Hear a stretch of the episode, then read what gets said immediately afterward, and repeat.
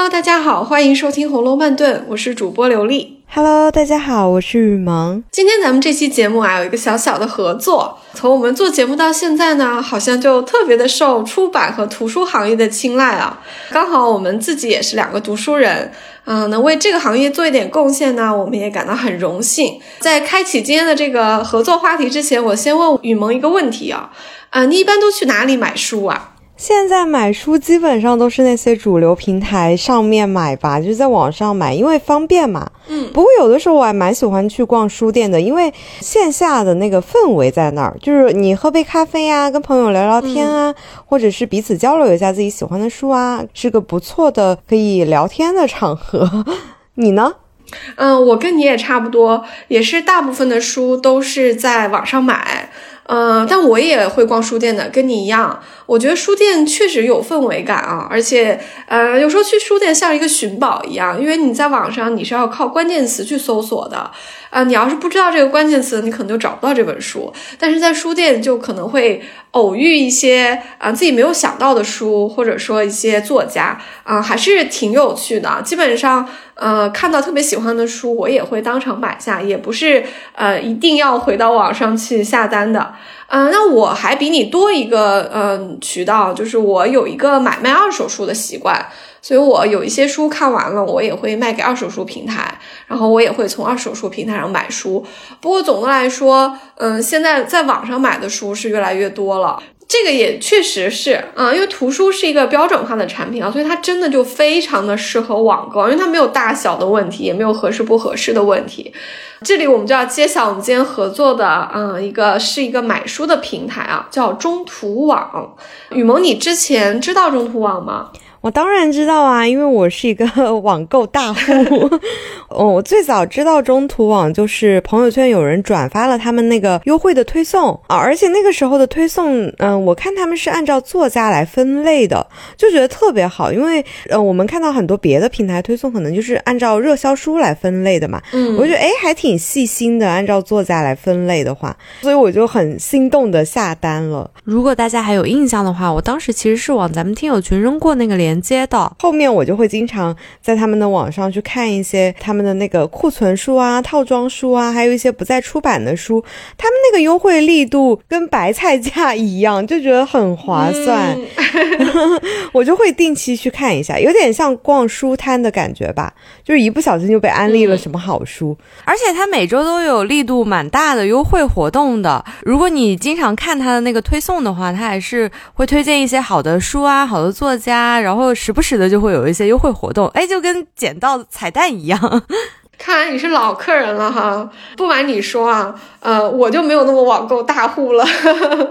然后我呢也是比较晚才知道中途网的。为了录制咱们这个节目啊，我也就注册了一下，然后上去体验了一下。果然啊，你对它的定位的描述啊，我觉得非常的准确啊。嗯，它确实和一些主流平台不太一样。嗯，喜欢淘书的人应该会很喜欢逛的。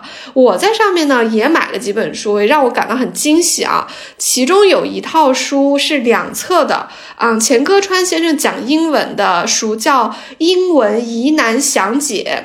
哎，这名字听上去是不是像是教材，对不对？绝对不是，就是一听我就不会买的书，而且它一点都不枯燥。我我来给你科普一下啊，啊，这套书其实让我还挺惊喜，我是当场就拿下哦。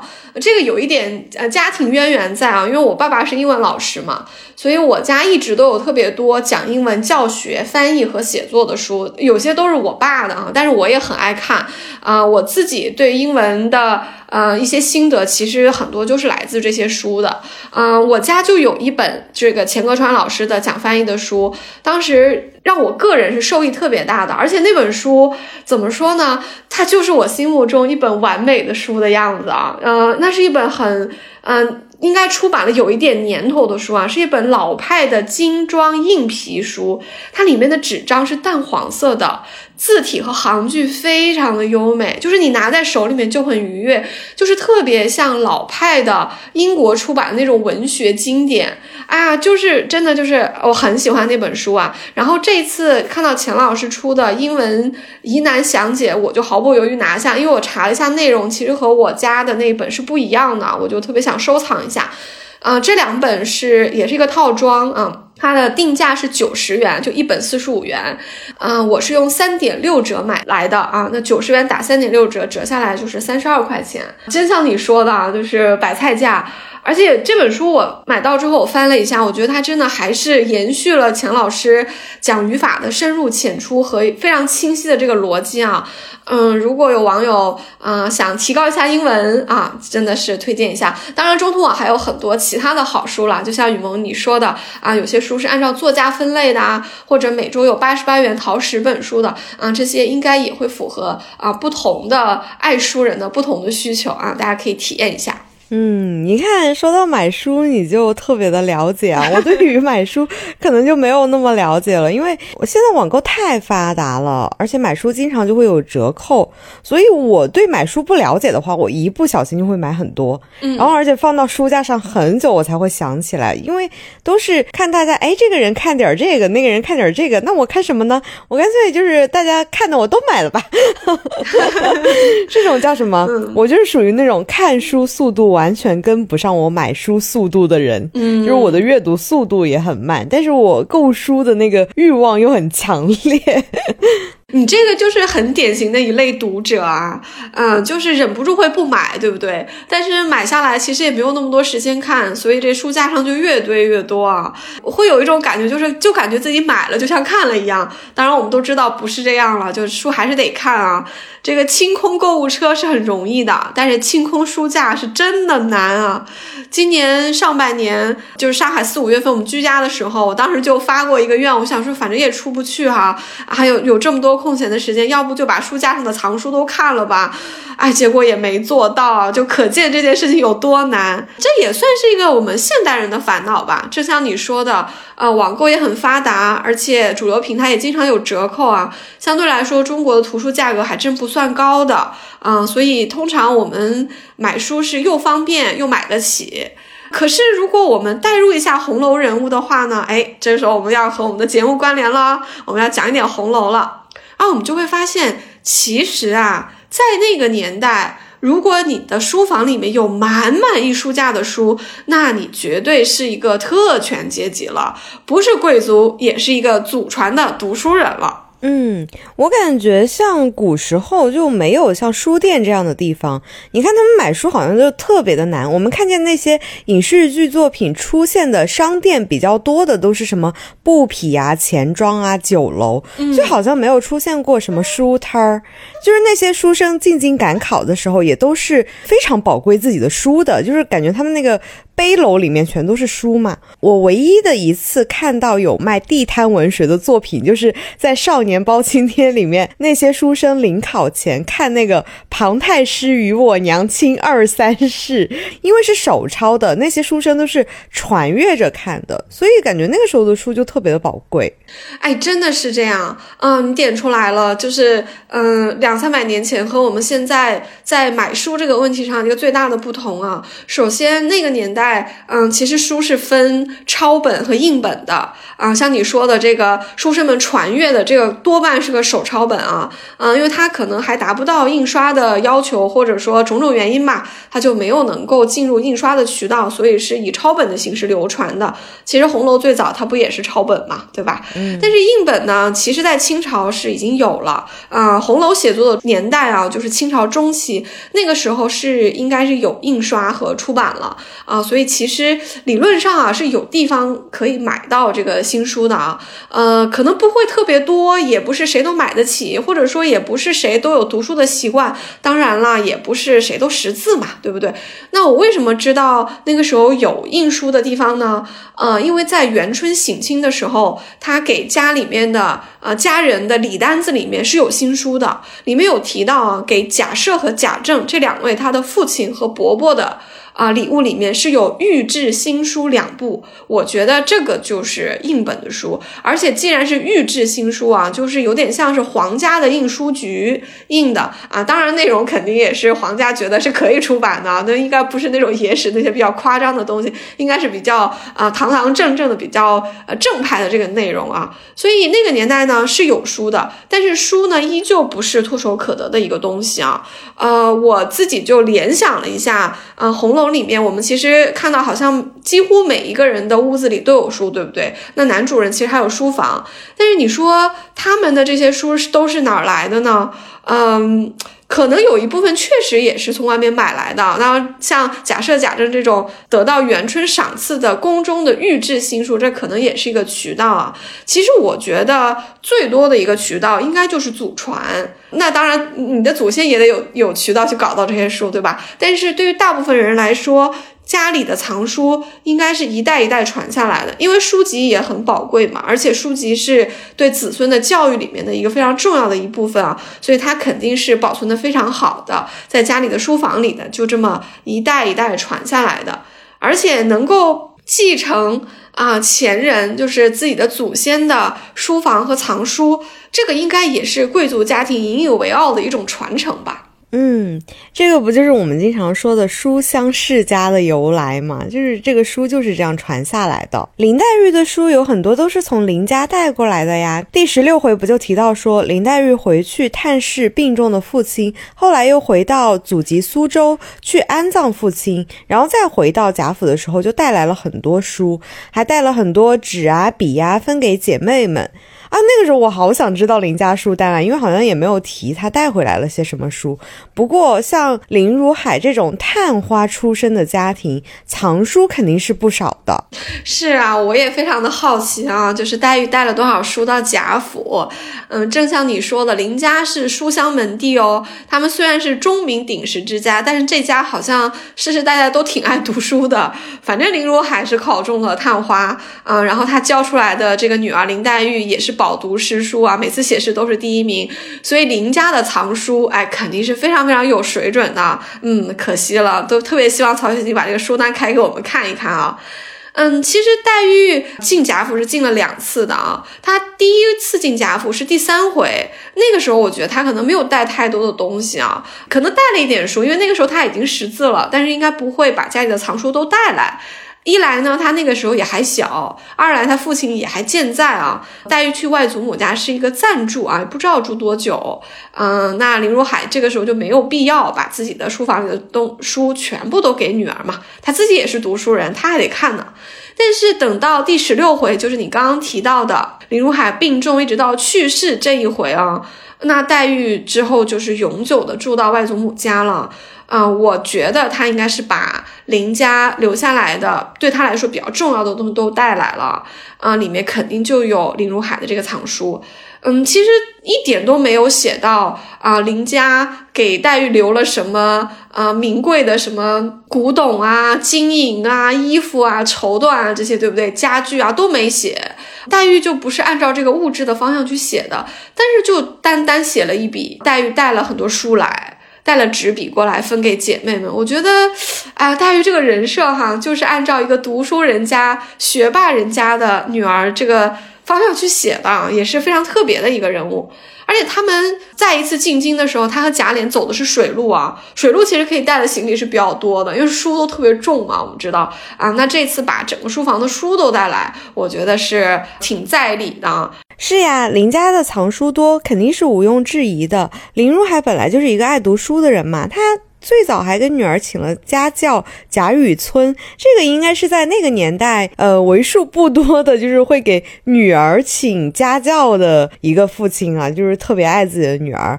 黛玉进贾府的时候，贾母问她读什么书，黛玉先说只读了四书。这里啊，应该是黛玉谦虚的意思，不好意思在舅舅家的姐妹面前摆弄嘛。结果反问贾母，姐妹们在读什么书的时候，贾母竟然说。不过认得几个字，不是睁眼的瞎子罢了。我觉得贾母这个回答真的是特别的大气啊，就一听就是那种大家之长会回答的答案。结果呢，没想到黛玉有样学样，晚上被宝玉问了同样的问题之后，她也顺着贾母的偏好，说自己不曾读书。其实我们都知道啊，她读的书可比宝玉多多了。是呀，这一段我觉得特别有趣啊！你看他写出了黛玉的聪明有贾母的功劳，是不是？我总感觉黛玉传承了贾敏贾敏传承了贾母，就是这个祖孙三代。这个女性啊，其实都是特别聪明的。当然，贾母没有读过太多书啊，所以她不怎么识字。但是贾母不识字，可是很有文化，而且很有品味，她也很会说话，对不对？啊，你看，在黛玉问她姐妹们读什么书的时候，贾母这段话，我觉得呃是很有趣的，很值得推敲。她说：“不过认得几个字，不是睁眼的瞎子罢了。”贾母真的不知道探春他们其实也读书嘛？她肯定知道，但是她就这么一说，我觉得一方面，呃，可能她自己呢也不把女孩子读书看得特别重，觉得这也不是特别重要，那读也行吧，锦上添花。另外，可能她也不想让黛玉啊，就是产生一个比如说比较啊的心理，她希望黛玉就没有什么压力。第三点，我觉得应该就是谦虚，就是老太太的智慧。为什么我这么说呢？因为就在你讲这段的时候，我想到一个例子啊。贾母八十寿辰的时候，北京王妃和南安太妃过来要见她们姐妹们，贾母是不是特谦虚，说她们姐妹们病的病，弱的弱啊，我都让他们给我看屋子呢，呃，意思就是说，哎，别让他们出来了，也也也不会讲话，就是，嗯，就就不要出来献丑了啊。结果叫了这么几个女孩，特别优秀的女孩子出来啊，黛玉、探春、宝琴、宝钗。还有史湘云这五个出来，这南安太妃和北京王妃，这不是看傻了吗？说怎么这么优秀啊？不知道要我夸哪一个？我觉得老太太有点老奸巨猾在，她就是过于谦虚了。但是贾母这个会说话呢，哎，你看。传了三代，传到黛玉这儿，黛玉学会了。她本来是挺实在的，说问读啥，她就说啊，只读了四书。这个时候黛玉都已经谦虚了，没想到贾母更谦虚，所以她就顺着贾母的意思再谦虚下去。结果到宝玉问她的时候，哎，她也就说自己不曾读书。这个这肯定是谦虚嘛，我们都知道的。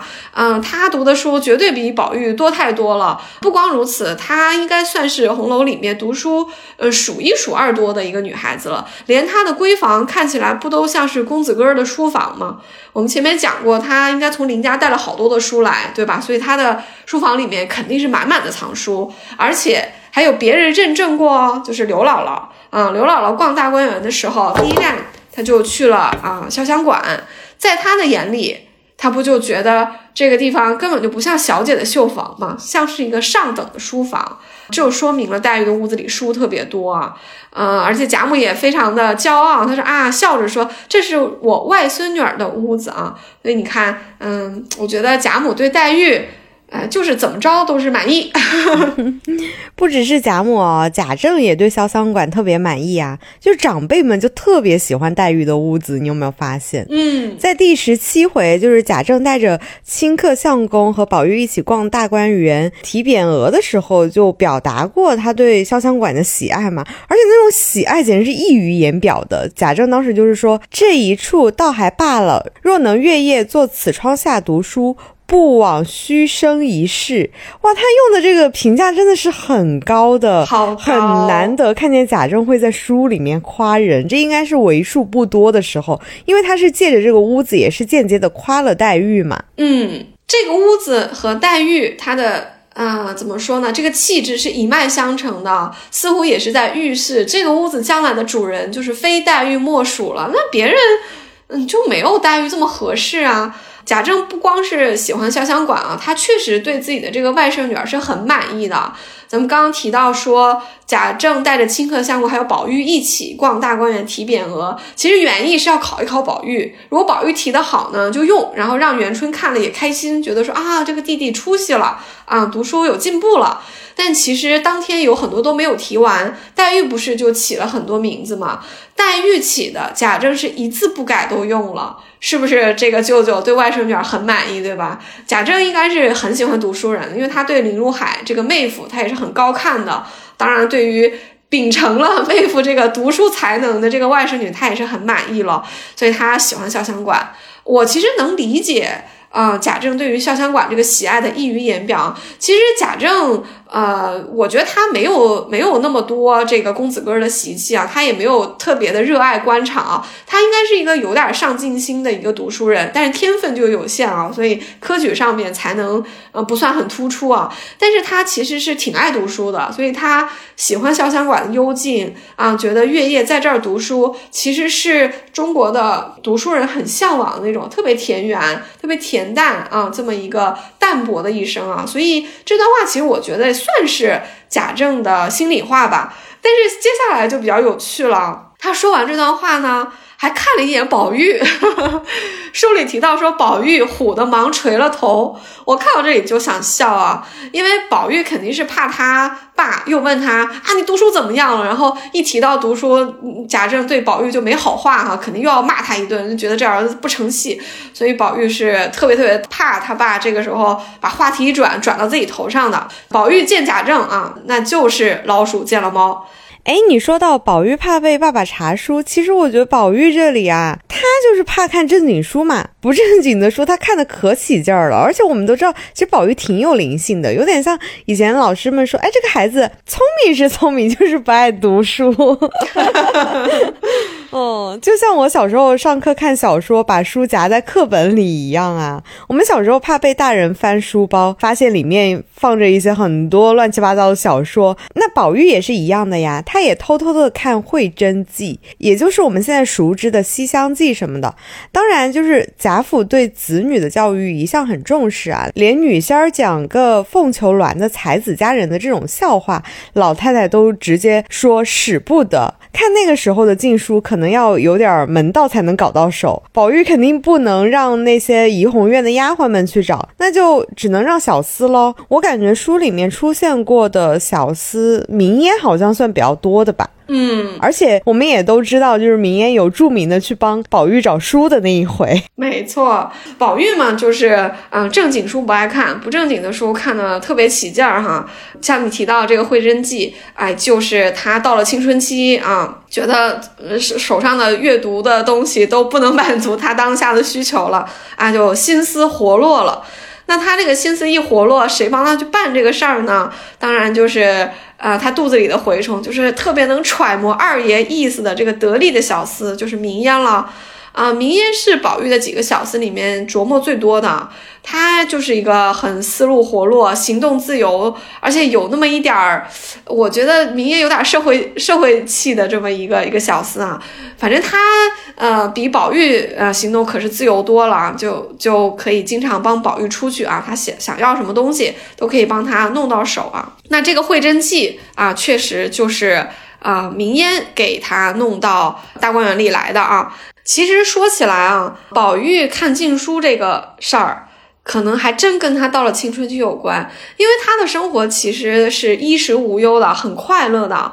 书里也提到说，他自从住到大观园里去啊，过得是非常的快意的，每日只和姊妹丫头们一处，或读书，或写字，或弹琴下棋，作画吟诗，以致描鸾刺凤，斗花簪草，低吟敲唱，拆字猜眉，无所不至，倒也十分快乐。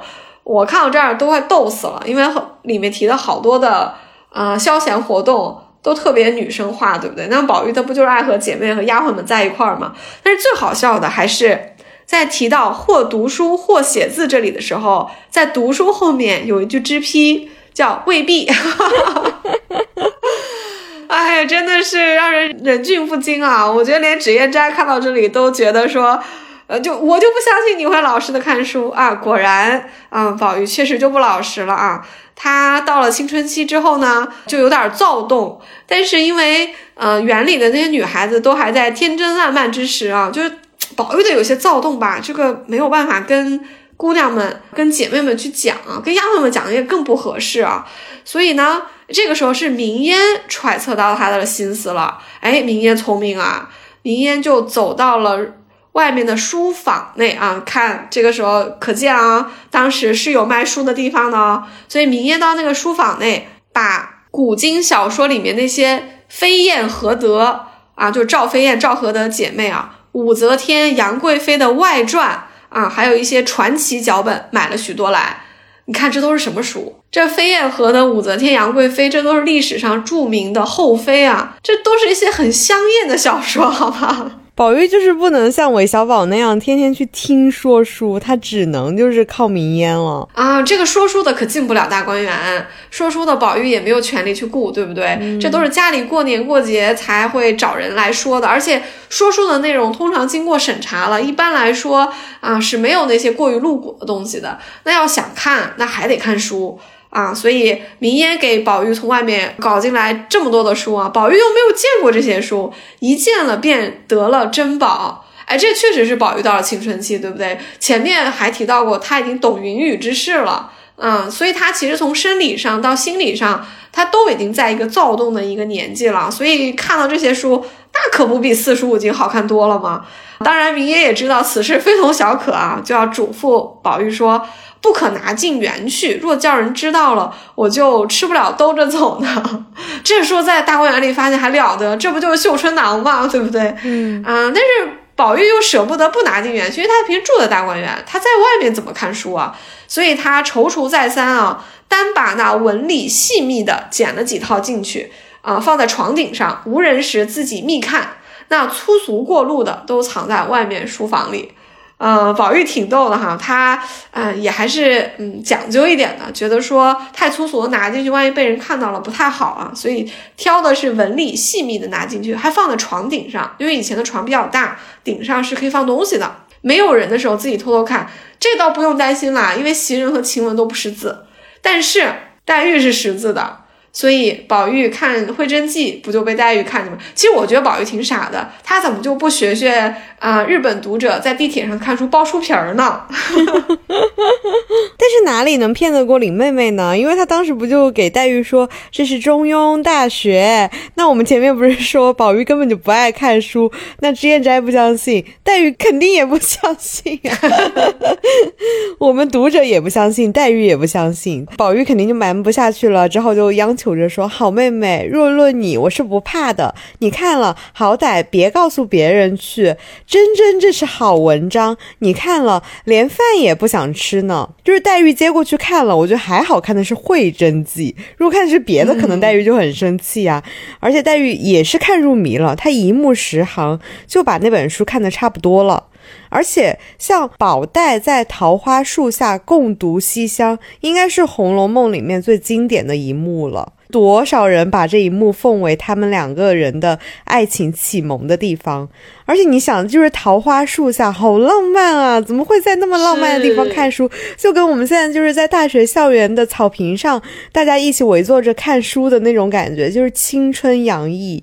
毕竟那个年代，没有什么人在包办婚姻之前还有机会谈恋爱。那明烟呢，就把这本《会真记》带了进来，呃，让他们俩在不方便对对方直接说自己心里话的时候，就借由这个书里面的。字词说了，哎，你觉不觉得我们小时候也是这样的？就是用粤语歌的歌词去代表那些懵懂的情感表达。要是被同学们戳穿了呢，我就说，哎呀，你懂什么？我这是在听歌，你是没听过这首歌。要是没有人识破呢，那彼此之间就是你知我知的那种小秘密的感觉。没错，这个本来就是文学和艺术的一个价值所在嘛，也是意义所在嘛，就是。把我们的心事说出来，嗯，像你说的，如果对方懂了呢，那最好；如果没懂呢，啊，那我们也有一个转还的余地啊，其实还是蛮风雅的。那说到这里，其实还是要感谢一下明烟哈，明烟冒着买禁书进大观园被发现的风险啊，就把这个《会真记》啊，当然还有一大堆粗俗的啊，就一起带了进来。结果这本《会真记》就成了宝黛爱情课的一个启蒙啊，还是挺有趣的。确实哦，庆幸今天被黛玉发现的是《会真记》哦。假如是他前面提的什么粗俗过路的啊，那黛玉肯定是哭着说被欺负了，要去告诉舅舅舅母去啊。嗯，还好这本《会真记》虽然是禁书，但是它没那么可怕哦。它歌颂的是啊青春洋溢的两个人的啊你情我愿的一个爱情，而且是自由恋爱。其实。还算是比较美好的一个结局吧。啊，我相信宝黛在这之前可能也没有看到过这样的故事，他们也没有想过哦，人可以这样选择自己的爱情，然后最后还有情人终成眷属了。所以黛玉对这本书当然也看得很开心，因为她以前也没看过嘛。她后面还看了《牡丹亭》哦，呃，然后黛玉对禁书其实看的也不少啊，她就在嗯史太君两宴大观园的时候，在酒令上，哎，她还不小心暴露出了自己看过禁书啊，因为她说出了两句啊，良辰美景奈何天。和纱窗也没有红娘报啊，这两个句子啊，一个是《牡丹亭》里的，一个是《西厢记》里的。这两句一说啊，别人可能是没有听出来的，但或者听出来呢，也装没听出来。但是此时的宝钗是听出来的哦。书里提到说，宝钗看了他一眼，但是一言不发啊。我们宝姐姐比较手下留情啊，其实她知道了，但是她也不忍心戳破。后来这个宝钗呢，就在没有人的时候去找黛玉谈心，说：“哎呀，你说的是什么呀？我都没听过，怪生的，你来给我讲讲。”黛玉一下子就慌了哈。哎，其实她慌什么呀？宝钗怎么知道这些书不能看呢？你要是都知道这些书不能看了，那你自己肯定也看过嘛，对不对？等于说禁书这个东西啊，这三个人都看过啊。宝玉带了进来，哎，分给了黛玉看。黛玉看完觉得特别好，哎，说酒令的时候说出来了，结果被宝钗听去了，宝钗还听懂了啊，那说明宝钗啊也看过，嗯，宝钗是什么时候看的呢？啊，她其实跟黛玉推心置腹的时候，她自己就承认了，她说她小的时候在家里她就看过呀，她也说我们家的啊这些兄弟姐妹多啊，大家都怕看正经书，也都看这个，结果被大人发现就烧的烧，丢的丢啊。之后也就没有这些书可以看了，所以你看，怕看正经书，我觉得是年轻少男少女的通病。每一个人都是这样长大的呀。我们小时候也是，就是大家互相之间传阅着来看，好像，哎，如果我们两个同时读过同一本就是大人们不允许的书的话，那我们彼此之间就有了小秘密了，那我们之间就有了友谊的桥梁了。嗯，不过我感觉啊，像《会真记》这种能演出来的戏曲，应该还算是当时正经书局会出的书吧。就是那些什么《杨贵妃外传》之类的，就像粗制滥造的盗版书啊。比如说我们今天看的很多地摊文学，什么《太平公主野史》《武则天秘传》什么的。哎，那种作者我都不知道是谁写的，但是总感觉好像地摊文学上总会有这些很神神秘秘的书。其实你还真别说啊，这种地摊文学它才真正的代表了市场的需求。呃，像你说的，这个作者咱们都不认识啊，或者说作者都不愿意署真名，那他靠什么赚钱呢？人家这个才真的是卖了一本赚了一本的钱，对不对？他其实都不出名，所以这个就是典型的市场化决定了阅读的趣味啊。啊，没有办法，这老百姓他就是想看一些这种野。野史嘛，想看一些这种轶事嘛，就比较有乐趣，也算是排遣一些就比较无聊和一成不变的一个生活吧。我觉得这是挺正常的。那确实，只要有市场，那肯定就会有人做这样的书喽。嗯，那也就有像明艳这样的人啊，小厮去买啊，找过来给自己的主人去看哈。不过我觉得啊，大观园里面也能找出这种书的啊，应该也就只有宝玉的房里，其他的姐姐妹妹们，嗯。感觉他们的人设不大像是会看这些禁书的，那不就是因为小姐们能搞到的小黄书的渠道少嘛？嗯，就像我们青春期的时候，男生好像天然能找到那种很多毛片的种子。就是女生们有的想看，有的不好意思看，各有各的心思。但是你有没有发现，就是女生好像是没有任何渠道可以去搞到的。所以要么就是几个要好的朋友之间互相传阅，要么还是女生就看那些传统的奥斯卡获奖片什么的。《红楼梦》里面也是一样啊，大部分的小姐们看的都是比较经典的儒家作品或者是诗集。就比如说香菱学诗的时候，黛玉就是让紫娟从书架上取了一本《王摩诘全集》。那迎春的奶妈赌博被抓的时候，不是偷了迎春的那个累金凤？奶妈的儿媳妇还不但不愿意去赎回累金凤，反而去要挟迎春去找老太太说情放人嘛。这个时候他就完全管不住吓人了，他就在那儿看那个《太上感应篇》。就是等于说，我看书我不理你，嗯，呃，我们小时候不是也是，哎，我要复习了，你不要就是敲门，就是给爸妈这样说。那探春要改革大观园的时候，宝钗就引用了朱子的不自弃文，其实这些都是儒家的作品。我们看这些小姐们看的书就是很传统的。是的，这几个小姐们呢，可能一方面我觉得她们可能还在天真烂漫的这个少女时期啊，不像宝玉这样有这么多歪心思啊。呃，另一方面，他们确实也真的就是想看点儿不在家里的书单里的，就是正经书以外的书，确实也不太容易搞到啊。像你说的，因为小姐们使唤的是丫鬟，丫鬟也不能出门，而且丫鬟也不识字，她怎么帮？嗯，自己去买书呢，他总不好意思让奶妈的儿子给他去买这个，这个说不出口。探春也就偶尔托宝玉去地摊上给他买点工艺品，对吧？那种什么朴而不拙的啊工艺品，但是他也没有提过啊，就是他从来没有给宝玉开过什么禁书的书单吧，对不对？但你提到说刚才。嗯，咱们举了一些例子啊，就是小姐们看那些比较正经的，就是在儒家眼里是可以看的这些书里面，我觉得后面两个挺有意思的啊。嗯，探春其实她一直是有一个突出的才艺的，就是书法。但是她的《秋爽斋》里面呢，哎，其实作者就没有写到说有什么书了，可是提到了有很多名人的法帖啊。宝钗的房间也很有意思。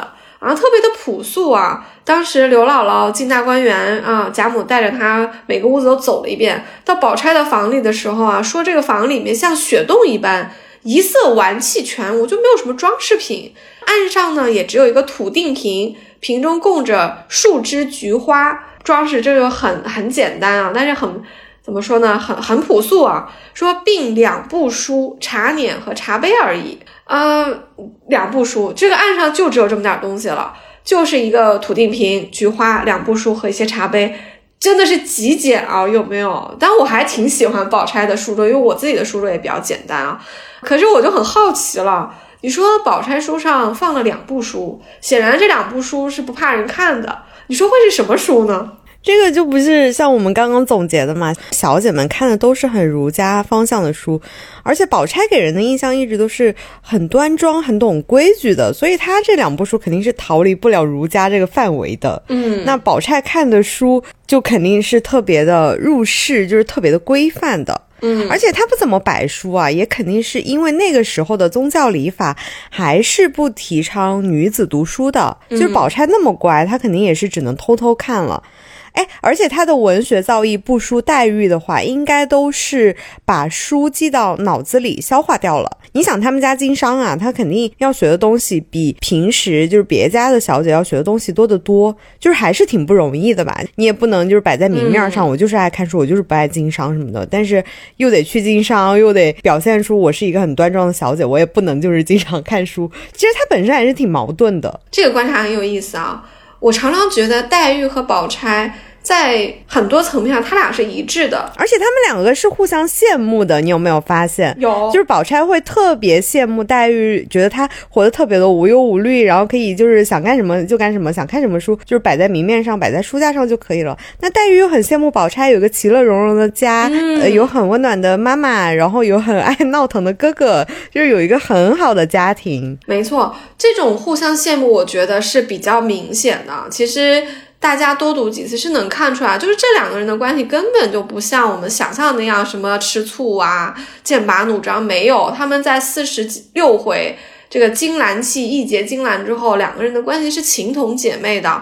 我特别同意你说的这个互相羡慕。其实宝钗应该是羡慕黛玉可以做自己的，因为她无父无母，反而在这个家里是有点像客人。那客人就会比较特别，就是家里其实不会特别管着黛玉，那毕竟人家姓林嘛。再说外祖母疼她，她长到十几岁嫁个人，你贾家也不用的特别的紧张黛玉的这个个性和教育，对不对？就是就是她身份就比较特别，所以黛玉在贾府过得还是很自我的。我们刚刚讲黛玉有满满一书架的书，其实其他姐妹的房里应该是没有这么多书的。黛玉就是大大方方的，把她一个探花之女啊，一个爱读书的、爱看诗的。这么一个女孩子形象，她就是这么活出来了。她随手从书书架上拿下王摩诘的书给香菱，她还提议了嘛？她说李白、杜甫、王维这三个人你是要看的，你先拿这本看看完了再来换，再跟我讲。所以她应该书架上有非常多的诗集。可是宝钗家里是没书的啊，书这个案上只有两部书，而且我们推测肯定是儒家规范下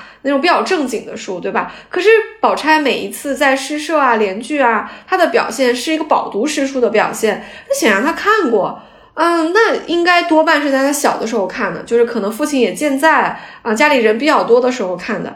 后来他会说没有看呢？一方面是因为父亲去世之后，他要承担很多照顾母亲，而且要帮哥哥擦屁股的一个工作，他就一下子变懂事了。他就觉得读书这个事儿没有那么重要了。第二个也跟宝钗的认知有关，可能在他眼里面啊，一个大家闺秀到了一定年纪，尤其是他们这种皇商家庭，他就得有他这个样子，所以，呃，他的闲暇时间基本上是做针线的，或者说帮着妈妈哥哥一起料理一些家里的生意，要不然就是经营他的人际关系嘛。他和贾府的人际关系都处的挺好的，可是我觉得他有点羡慕黛玉的。啊，就黛玉可以这样的看书写诗。香菱想写诗的时候，宝钗不是说你去找平儿去吗？我觉得这个里面是有一点点是觉得无奈。嗯，宝钗对自己的这个干妹妹可能有很复杂的情绪。一就是你说的这种无奈，就是她自己其实条件不太允许她这么看书。另一方面是羡慕，觉得说，哎，干妹妹还是可以看书。另一方面，我觉得是赞赏的。她不然她也不会让香菱去找找黛玉去学诗。那香菱找黛玉学诗，不是两个人都花了一堆时间吗？都没有在做针线上的事情。其实宝钗是默许的。那说到黛玉羡慕宝钗，我也很同意啊。书里也不止一次提到过，黛玉其实很羡慕薛家这种其乐融融啊。毕竟薛姨妈是一个很慈爱的啊母亲，那宝钗和薛姨妈的关系就是非常的黏。啊，这个薛蟠虽然经常在外面惹祸，但是薛蟠对妈妈和妹妹是非常好的，所以其实黛玉是羡慕的。她后来认薛姨妈做干妈，管这个宝钗叫姐姐，管宝琴叫妹妹。那薛蟠从啊江南带回来那么多东西，他不是说啊，我去薛大哥那里听一听他江南带来的故事。所以你看，黛玉又又很羡慕宝钗，这可能就是怎么说呢？我觉得读书人的。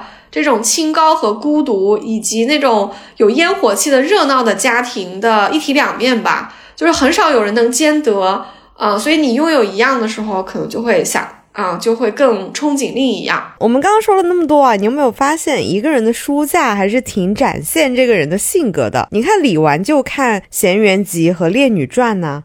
啊我的书架上全部都是漫画书啊！我首先先在这里声明一下，大家不要让我推荐书，我都是漫画书，推荐漫画我还可以。哎，那你呢？你的书架上都是什么？嗯，我书架上什么都有，有旅行的书，有各种各样的啊非虚构写作。嗯，还有一些是虚构的作品。当然，我还有一个书架，就是专门拿来放各种各样的红楼的书的。嗯，我会搜集很多大家讲红楼的书，然后我觉得特别有启发的，我就会留下来当工具书。哎，你刚刚提到李纨的那个书，我在想啊，这个书单可不是李纨自己选的呀，这什么《闲园集》《烈女传》这些，这是他爸给他选的，对不对？李纨的父亲不是李守忠、国子监祭酒嘛？他觉得女孩不要读书，而且他自己做的这个国子监祭酒其实是一个礼仪性的一个职位啊，他可能就是有点比较迂腐的那个正统的那种啊读书人，觉得说啊女孩不用读，嫁个好人家就行了，所以他没有给女孩女儿读多少书，就让她看这种书，但是。就书中大嫂子李纨的表现来看，我觉得李纨可能偷偷的看了一些不在他爸的书单上的书，这是为什么呢？因为我觉得李纨的言行啊，呃，就是尤其是他讲的话，偶尔写的一两句诗里面能看得出来，他其实学问比他呃这个描述的要好，就他可能比较谦虚。其实他还挺能鉴赏的，包括诗社每次不都让李纨做评委吗？人家也说他说他是稻香老农，虽不会做，却会看。那你都能鉴赏了，那其实书读的不会少的。嗯，文学批评家，文学批评家，他偶尔不是也写两句吗？只是。像连句什么的，他写两句，觉得自己词穷了，不如这些啊什么史湘云啊、林黛玉这些人，他就退下了。但是我感觉李纨其实还可以，他其实基本上是一个承上启下的一代，因为他的学问和诗才一定是比王夫人和贾母好太多了。当然，他往下又比不过自己的小姑子们，就比不过黛玉啊，比不过探春啊，也比不过外来的这个宝钗啊这些。但是其实他还是可以的，所以我觉得有理由啊，他应该是偷偷看了他爸的其他藏书，就不在那个什么《仙缘集》《烈女传》里的书。所以其实我觉得李纨能教出那样的儿子也不稀奇啊，他还是一个爱读书的人，是能看得出来的。确实哦，贾兰应该是有一点家学的啊。你看他的父亲贾珠读书应该就不错哦。书里提到说他不到十四岁就进学啊，这个进学是什么意思呢？我查了一下啊。在传统的科举制度里面，考入府、州、县学做生员啊，就叫进学，其实就是中秀才啦。啊。那这个就相当于在科举上迈出了第一步啊。嗯，所以父母对贾珠是寄予了厚望的。可能贾珠读书也是有点天分的哈。啊，可惜他二十岁左右就去世了啊。贾兰是他的遗父子。嗯，那又加上咱们刚刚聊到的李纨，嗯，他的家教也不错啊，他自己的学问也不错，父亲有一点遗传，那母亲呢又在儿子的教育上很很用心啊啊，所以贾兰啊作为贾珠的遗父子，也是嗯贾府的这个重孙啊，哎，读书一直表现都不错的，而且他也很用功啊。从判词里来看啊，嗯，贾兰最后也是考中做官了啊，也让自己的母亲啊做了官夫人的。嗯，所以说就是你的爸爸妈妈如果爱读书的话，对你的教育还是至关重要的。我感觉整本《红楼梦》里面读书最多、读出门道来的、有最好的出路的，应该就算林如海了吧？而且这个不是我认证的，就是这个得到过贾政的艳羡，而且林如海是通过全国高考认证的。他不是我，你刚刚不是有提到说林如海是探花？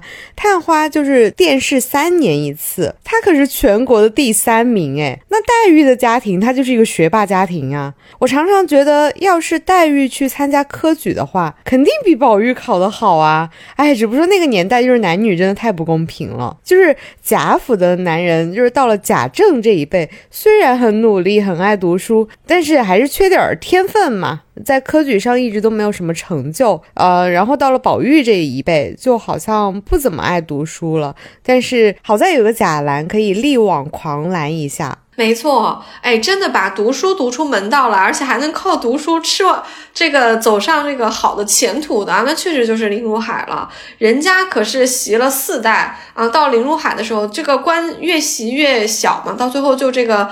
啊，侯爵就没有了哈，人家哎转型成功了啊，啊当上了探花，探花是第三名哦，而且就像你指出的啊，它是殿试第三名，殿试三年才考一次，你要错过了，你就得再等三年啊，而且状元榜眼探花是皇帝。亲自看过卷子的啊，亲自批的，所以这个含金量非常高。这也可能也是在佐证为什么林如海这么受到皇帝重用啊，钦点他做淮阳地区的这个巡盐御史啊。所以你看林家啊，这个读书确实是有传承的。那黛玉也是嘛，嗯嗯。可是反观贾家，确实就差点意思哈。贾政这个读书天分是不行的啊，科举上一直没啥成就啊，很艳羡自己的妹夫，最后还是靠啊父亲去世之后，皇帝说啊。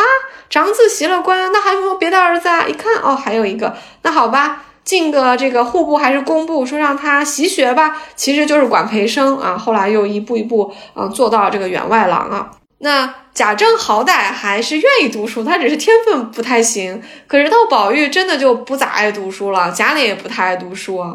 所以我想到一个特别有趣的一个弹幕，是我在 B 站上看来的，就是嗯。记不记得凤姐借吃茶打趣宝黛的时候说了一句话，说你看一看是模样配不上还是根基配不上，就指着宝玉问黛玉，对不对？这个弹幕特别传神，叫学习成绩配不上，是吧？就我们我们想象一下，这个宝玉和黛玉如果是一起考科举啊，那么假定啊，就是黛玉可以女扮男装考科举，或者让他们穿越到现代来，他们俩都去考高考，这是怎么说都是黛玉秒杀宝。玉的啊，这个确实是没办法，嗯。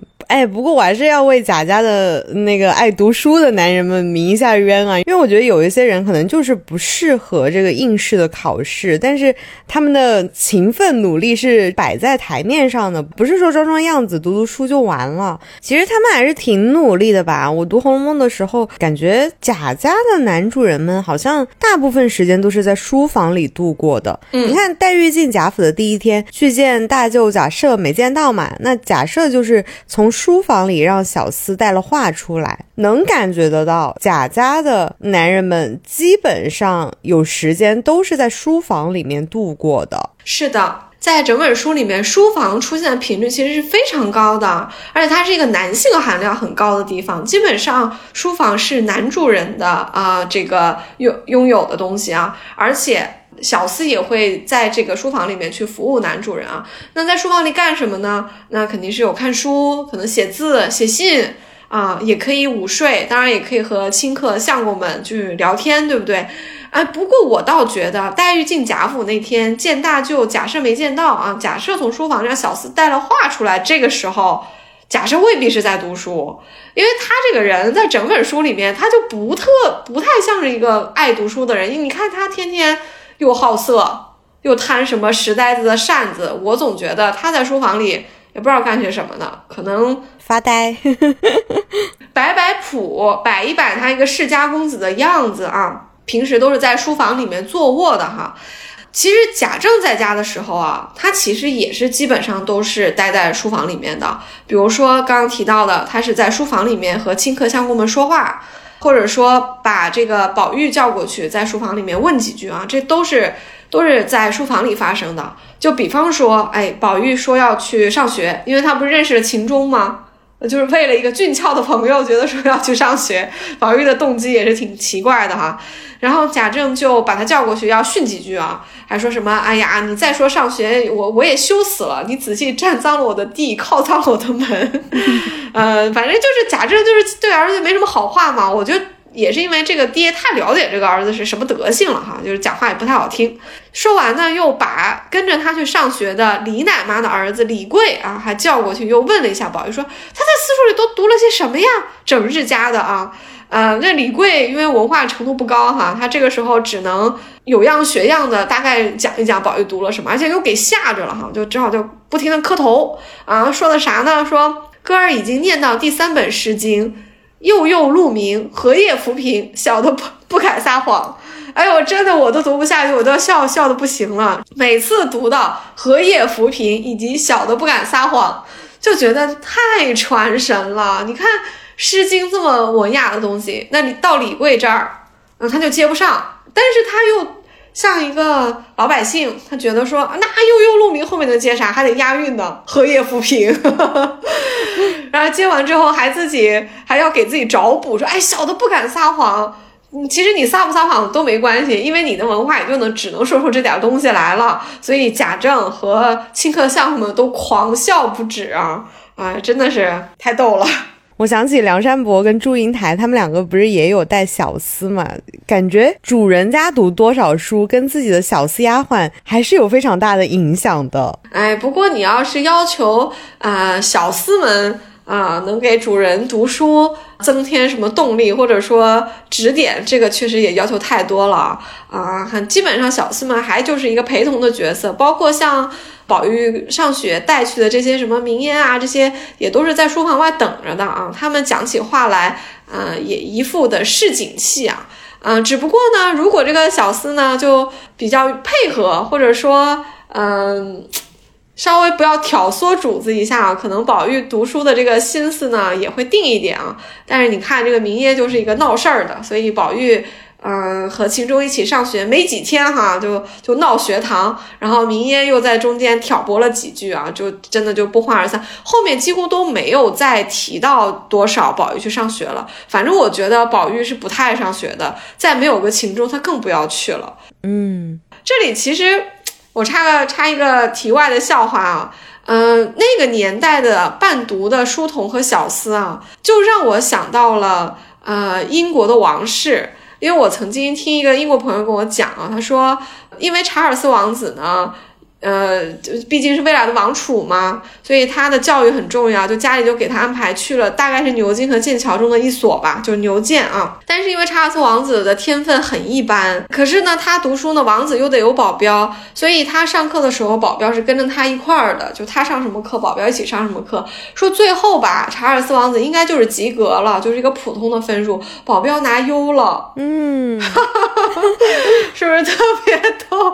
想象一下哈。嗯，宝玉，嗯，念书就那么回事儿，明烟拿优啊。当然，这个我们知道是不太可能了，大家就乐一乐吧。嗯，你看你举的这个例子，就是你再怎么读书，跟你感不感兴趣关系还是很大。我最近在看那个《朗读者》的原著。就是之前我就只看过书和电影嘛，就是我永远没有办法忘记那个男主角在少年时期给女主角念书的场景。凯特温斯莱特他的演绎也真的很好啊，嗯，他就是跟随着少年念书的时候。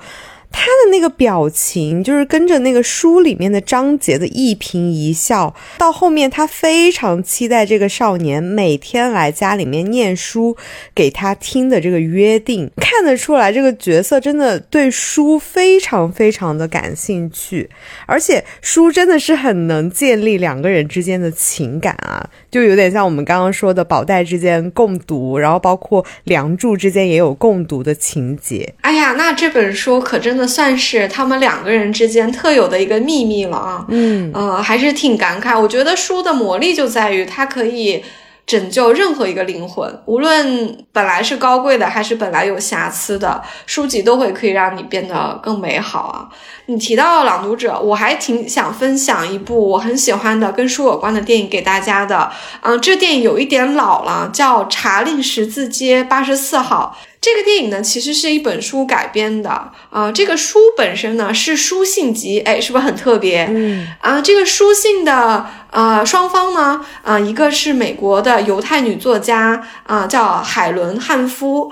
那另外一个呢，就是伦敦的一个书店的一个店员，因为这个店员一直帮女作家找书啊，找到就寄给她。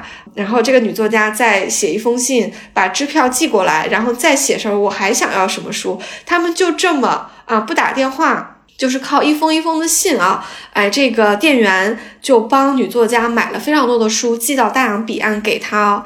这是很有意思的一个故事啊！他们还在书呃信里面讨论啊，对于作者啊、版本啊很多的看法。这个书有它特定的时代背景啊，就是二战之后，当时的英国呢还在实行配给制，嗯，就普通人的生活是很艰难的。那有一些家庭呢，就把他们呃收藏的一些精装书或者是绝版书，其实就卖了，因为也没有办法留着它干什么呢？就其实就有很多这样的书就流落到了市场里面去啊。而与此同时，在美国呢，呃，因为精装书非常的贵，而且有一些版本，这个女作家，嗯，她也很挑剔，她也不喜欢，她在美国就买不起，也买不到书。结果她发现大洋彼岸的英国有那么多非常漂亮、非常精美、售价非常便宜的书，所以她就一直问这个书店买书啊啊！我我在嗯这集开头分享那本硬装的。啊，精装书，硬皮的精装书，而且非常的颜色淡黄色的纸啊，纸张，就其实就有点像是这部书里面这个女作家很喜欢的那种书啊。他们两个人就是通过书信啊买书，然后结缘，成为了非常好的朋友啊。这部电影我其实定期会找出来看一遍的。嗯，在我看来，它就是爱书人写给书、写给书店以及写给那些帮他们找书的人的啊一封情书啊，非常非常的温馨。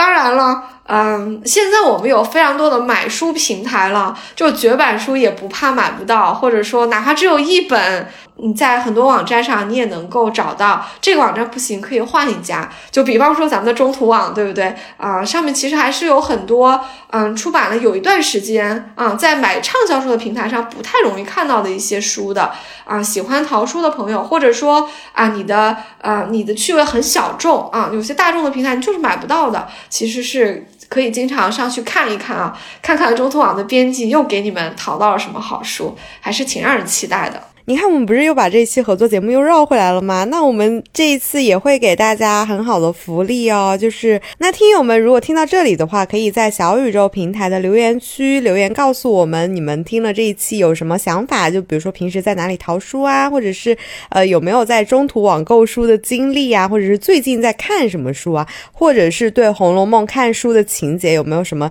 印象很深的地方，都可以留言告诉我们，我们会从中抽取三位听众。送出五十元的舒心卡，这个舒心卡是可以在中途网购书的时候支付的时候用来抵扣书款的。祝大家阅读愉快。嗯，除了这三位获得舒心卡的听友呢，中途网也给咱们的听友们准备了十元的优惠券啊，限量六百份啊。啊，领取的方式也非常的简单，嗯，搜索中途网的公众号，关注，然后在后台呢回复“红楼慢炖”这个关键词，就可以在链接里面领取这个十元优惠券了。啊，因为是限量六百份，所以虽然是机会平等，但是也要稍微的拼一下手速了。中途网的很多书都是出版了有一定时间的，那这些书的定价原本也不是特别的高，再加上它的折扣比较感人啊，所以很多书真的是白菜价了。对于我们这些爱书人来说，这当然是一个好消息啊！又尤其是啊，又有一个十元无门槛的优惠券。啊，反正从我个人来说吧，我是不嫌书多的，因为我觉得买什么都没有买书的快乐持久。就是我买的时候我就开心了一次，我看的时候呢我又开心了一次。如果这本书看完之后有朋友要借去，或者我卖给了二手书平台，有别的人又看到这本书的话，我觉得我又开心了一次。等于说一本书能让我开心三次，我觉得这还是很划算的啊。那我们今天的节目就到这里吧。嗯，大家有什么问题，或者说对于在中途网买书有些什么啊疑问，也都可以在留言区告诉我们。我们就下期再见啦！我是刘丽。我忽然想说，如果大家像明烟儿一样看过什么小黄书，可以留言给我。妈呀，小宇宙想说这什么人呢？嗯，我是雨萌，我们下期再见，拜拜，拜拜。